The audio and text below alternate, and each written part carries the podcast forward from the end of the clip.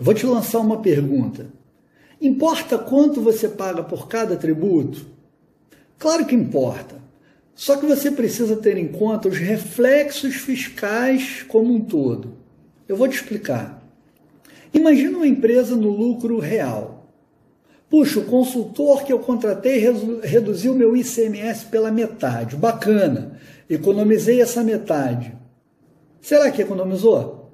Veja só, grosseiramente falando, se você reduziu seu custo de ICMS pela metade, o seu lucro aumentou, correto? Bom, por desdobramento, você vai ter um aumento da base de cálculo do seu imposto de renda e da sua contribuição social sobre o lucro líquido.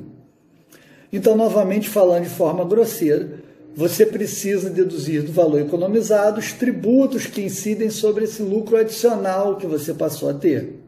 Se eu saio do lucro presumido, porque o governo presume que eu lucro 8% sobre o meu faturamento e eu só lucro 4%, e eu vou para o lucro real por conta disso, eu preciso lembrar que o meu PIS e a COFINS sairá de 3,65% de tudo que eu ganho para 9,25%, abatido dos meus créditos.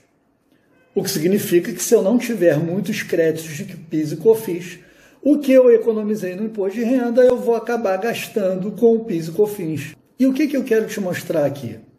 Eu quero te mostrar que o custo fiscal da sua empresa precisa sempre ser analisado de uma forma global e integrada. As projeções de um tributo precisam ser acompanhadas das projeções de toda a sua carga tributária. Lembra sempre, no Brasil, os impostos se atraem.